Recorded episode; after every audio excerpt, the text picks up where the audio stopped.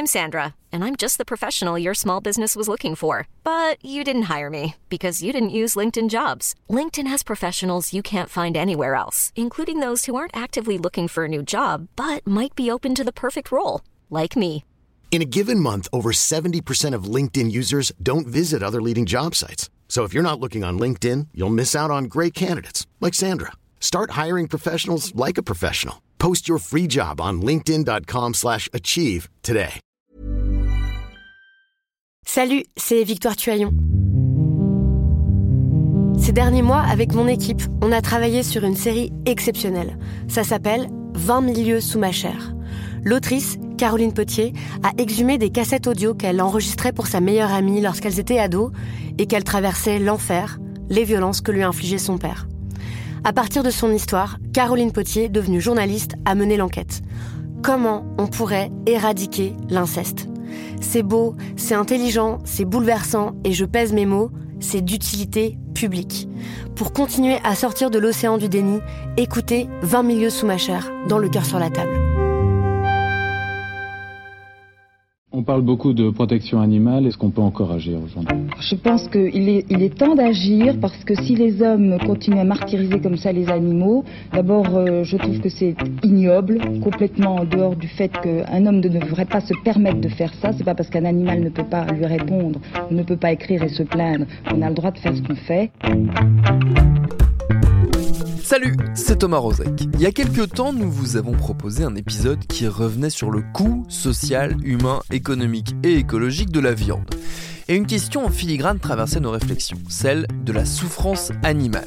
C'est devenu quasiment un classique des indignations numériques, depuis notamment que l'association L214 suscite régulièrement la sidération en publiant des vidéos souvent à la limite du soutenable. Ça a encore été le cas ces derniers jours avec des images de vaches à hublot qui n'ont pas manqué de faire polémique. Alors au-delà de ce cas spécifique qui est plus complexe qu'il n'y paraît, il n'en reste pas moins que la question de la condition animale a su se rendre très visible, médiatiquement au moins, et même politiquement on a pu le voir par exemple lors des récentes élections européennes où le parti animaliste français et son affiche violette présentant un joli petit chien ont récolté 2,2% des voix, soit plus que la liste de Florian Philippot, plus que Lutte ouvrière et presque autant que le Parti communiste. Ça nous a donné envie de savoir qui pouvaient bien être les électeurs de ce parti dont on n'avait clairement pas pressenti l'impact. Ce sera notre épisode du jour. Bienvenue dans Programme B.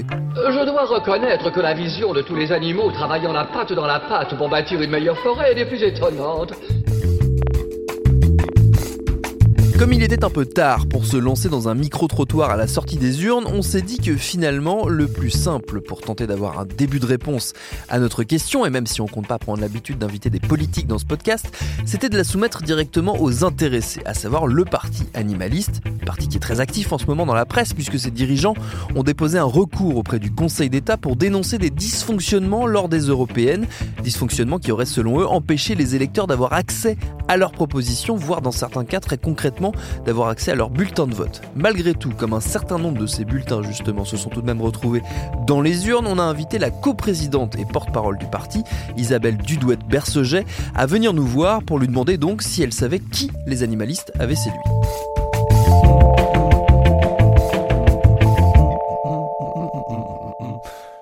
En fait, c'est vraiment difficile de répondre parce que euh, déjà, on s'aperçoit qu'ils euh, sont autant en rural qu'en ville. Euh, également au niveau de l'âge, alors si on se réfère, nous, à l'âge de nos candidats, on va prendre, hein, donc nos candidats allaient de 19 ans à 73 ans. toute catégorie sociale, ça allait de, de la personne en recherche d'emploi à, un énarque. Enfin, on a vraiment un, un, panel, on va dire, de représentativité qui est vraiment euh, le reflet de la population française. Et en fait, c'est très clairement euh, une, large population. Alors bien sûr, on va retrouver euh, éventuellement des, des, personnes végétariennes ou véganes, mais on va retrouver également les personnes qui ne le sont pas, mais qui sont encore une fois révoltées par le, le, traitement réservé aux animaux en France. Les, scandales se multiplient dans les médias sans cesse, que ce soit dans les élevages, les abattoirs. On, peut regarder les, les personnes personnalités qui nous ont soutenus. Donc, bien sûr, il y avait des universitaires, mais nous avions également des personnes comme Laura Smet, comme Laurent Baffy, Sylvie Rocard, qui était candidate également sur notre liste, donc qui était l'épouse de, Michel Rocard, donc l'ancien Premier ministre. Et on voit bien qu'ils ils, pas, ils se situent pas au même niveau en fait, mais tous ont un point commun, c'est euh, euh, l'écœurement euh, de, des mauvais traitements et des, maltraitances purement intentionnelles que, l'on afflige en France sans, sans que rien ne bouge. je me demande dans quelle mesure le, parti que, vous représentez bénéficie de la décomposition, on va dire, de, des structures politiques euh, classiques établies depuis, euh, depuis plus de 50 ans, euh, de, la, on va dire, de la destruction progressive des grands partis de droite et des grands partis de gauche. de quelle manière ça a pu jouer en faveur, d'après vous, du score du Parti animaliste? En tout cas, ce qui est certain, c'est que au niveau des abstentionnistes, le, score annoncé initialement était de l'ordre de 60% de mémoire hein, pour ces élections. Et surtout, on voit que scrutin après scrutin, quel que soit le type d'élection, le nombre d'abstentionnistes augmente. Euh, on a finalement eu 50% d'abstentionnistes, qui fait malgré tout un sur deux rester euh, chez lui. Mais ce que l'on sait au niveau du parti animaliste, c'est qu'en fait, on a un certain nombre d'électeurs qui qui faisaient partie des abstentionnistes. Mm. Et ils nous l'ont dit. Euh, certains se sont inscrits sur les listes électorales pour voter pour nous. D'autres n'avaient jamais voté euh, de leur vie euh, parce que justement ne, ne trouvant pas d'offres pertinentes selon, selon eux. Et peut-être aussi certains se, se, disent, bon, de toute façon, quel que soit le vote, qu'est-ce que ça change au final? Donc là, au moins, je vais exprimer, au final, je vais exprimer que ma volonté, que les décideurs politiques s'emparent de cette cette question animale et il est temps aujourd'hui de rentrer dans le 21e siècle et le Parti animaliste, en fait, ce qu'il propose, c'est de repenser le lien humain et animaux. Et donc, c'est une, une, société euh, euh, nouvelle et beaucoup plus, euh, on va dire, ouverte et accueillante pour, pour tous. Et donc, ça, c'est un, message vraiment porteur d'espoir, ce qui fait que même des abstentionnistes ont repris le chemin des urnes, en fait, pour, pour voter pour le Parti animaliste. J'avais une autre question sur, le, sur la, les aspects de communication du parti on a lu pas mal de choses, notamment sur le net, sur le, succès qu'a pu avoir tout bêtement l'affiche euh, du Parti animaliste et la, on va dire les choix, euh, les choix graphiques qui ont été faits, euh, et notamment la, présence d'animaux évidemment sur, sur, ces affiches. vous avez une idée, vous, de, l'impact que ça a pu avoir concrètement dans les urnes, si ça a provoqué des votes, si ça a poussé des gens à voter pour vous? Oui, alors en fait, euh, déjà pour les législatives, nous avions choisi une affiche qui, qui ressemblait simplement, à l'époque, c'était un chaton euh, blanc. Et euh, plusieurs raisons au fait que l'on choisit un animal. Euh, d'abord parce que euh, au, niveau du parti animaliste, on considère que la cause que nous portons est plus importante que les, les, les, candidats qui représentent cette cause. Donc ça, c'est vraiment important. En mettant un animal, on, immédiatement, on comprend l'enjeu. par ailleurs, nous avions un besoin impératif de nous faire connaître, puisque, encore une fois, l'absence dans, dans les médias enfin dans tous les cas une présence vraiment faible, euh, fait que euh, il nous est vraiment difficile de nous faire connaître, de, en tous les cas jusqu'au scrutin. Mais depuis, il y a eu euh, plus de médiatisation, mais les, électeurs ne peuvent pas voter pour nous s'ils n'ont pas connaissance de notre existence. Donc avec une affiche qui interpelle, très voyante, hein, violet la couleur du parti, mais c'est aussi très visuel, donc ça, attire l'œil aussi. Et puis ce chien qui était le symbole de euh, donc, euh, puisqu'il s'agit d'un bigle, donc le, symbole des, chiens, euh, certes de compagnie, qui peuvent subir des, actes de cruauté, mais aussi ce sont des chiens utilisés pour l'expérimentation animale et ils, payent un, très gros tribut en termes de souffrance pour l'expérimentation animale. Ce sont aussi des chiens utilisés en meute pour la chasse qui passent la plus grande majorité de leur vie enfermés dans des petits chenils, donc derrière des grillages. Donc à, tous ces niveaux, ce, ce, était le symbole. Donc euh, oui, forcément que les, des électeurs ont voté pour nous par rapport à ce big, puisque c'était l'objectif, c'était de nous faire connaître. De, et, sur cette affiche, on renvoyait euh, à notre programme sur notre site internet qui était mentionné, euh, je me permets de le rappeler, partie-animaliste.fr. Et de fait, les personnes interpellées par cette affiche pouvaient aller vérifier notre programme et à ce moment-là prendre la décision de voter pour nous. Hmm. Mais, vous pensez vraiment qu'ils l'ont fait ou est-ce qu'ils se sont contentés de se dire tiens, je vais voter pour le chien? je pose la question très, très, euh, très, très simplement, mais j'avoue que l'idée, moi, m'a traversé l'esprit. Bah, en fait, euh, on, peut, on peut imaginer que euh, une bonne partie ont regardé le programme, mais peut-être aussi certains, peut-être étaient juste indécis, ne savaient pas pour qui voter, et mais, mais peut-être aussi ça leur a rappelé, encore une fois, la, la, position de la France vraiment extrêmement en retard par rapport à beaucoup d'autres pays euh, sur la condition animale. Et euh, ce que on peut quand même imaginer que des personnes n'ayant pas du tout d'affinité pour la cause animale n'ont peut-être pas, en tous les cas, ça ne doit pas être la majorité qui ont voté pour nous dans ce cas-là. Donc la plupart du temps, certainement, ça a quand même rappelé quelque chose aux électeurs. Ce ne serait pas complètement abracadabrant que finalement il l'ait fait en ce sens. Est-ce que c'est réellement porteur d'un projet politique global c'est-à-dire que là c'est une question très précise, mais derrière, il y a la nécessité d'un projet politique plus global. Est-ce que le Parti animaliste compte s'engager dans cette voie-là derrière ou euh, se concentrer sur cette, question et devenir, on va dire, une, proposition, enfin rester une proposition d'appoint euh, politique euh, pouvant potentiellement après porter des questions auprès d'autres formations qui, elles, seront au pouvoir? L'immense majorité de nos mesures euh, touchent en réalité bien d'autres domaines. Hein, si on prend par exemple euh, la réduction euh, parmi nos, objectifs, donc nous, nous fixons l'objectif de réduire la consommation de produits d'origine animale, donc viande, œufs, poissons, lait, de, 40% d'ici 2030. Donc si c'était mis en œuvre, eh bien, bien sûr, ça va profiter aux animaux, enfin c'est évident. Mais au-delà des animaux, ça va profiter au climat, et on sait à quel point aujourd'hui c'est un enjeu majeur, puisque la consommation consommation euh, de, viande euh, euh, émet plus de gaz à effet de serre anthropique que les transports. Donc là, on est sur des mesures immédiatement applicables sans, sans besoin de finances particulières, contrairement à bien d'autres projets pour le climat. Si on prend aussi les actes de maltraitance qui aujourd'hui peuvent quasiment se faire en toute impunité, eh bien, par exemple, le FBI, euh, maintenant, euh, considère comme un crime le fait euh, d'opérer un acte de maltraitance sur un animal. Et ça a un impact sur la sécurité. Parce qu'en fait, de par ça, donc les, les, personnes donc, étant des criminels sont intégrées dans des fichiers. pourquoi? Parce que, notamment, ils ont pu constater que 70% des adultes violents, exerçant des violences sur les humains, en réalité, se sont fait la main sur les animaux, notamment dans leur jeunesse. Donc, nous, quand euh, on dit stop à la maltraitance animale, là encore, on va avoir euh, un moyen euh, d'agir sur la violence envers les humains. Donc, c'est une société vraiment plus pacifique qui s'offre à nous en fait. Hein. Et ça, c'est vraiment un projet enthousiasmant, on peut dire. Tous les animaux du monde, tous les animaux sont nos amis, du lion à la colombe, du renard au Histoire d'élargir un peu notre réflexion, nous avions envie d'entendre quelqu'un qui suit de manière globale les différents mouvements liés à la cause animale. Des mouvements plus ou moins radicaux d'ailleurs, puisque c'est une composante importante. La presse se fait régulièrement l'écho d'actions chocs menées par des groupes très remontés.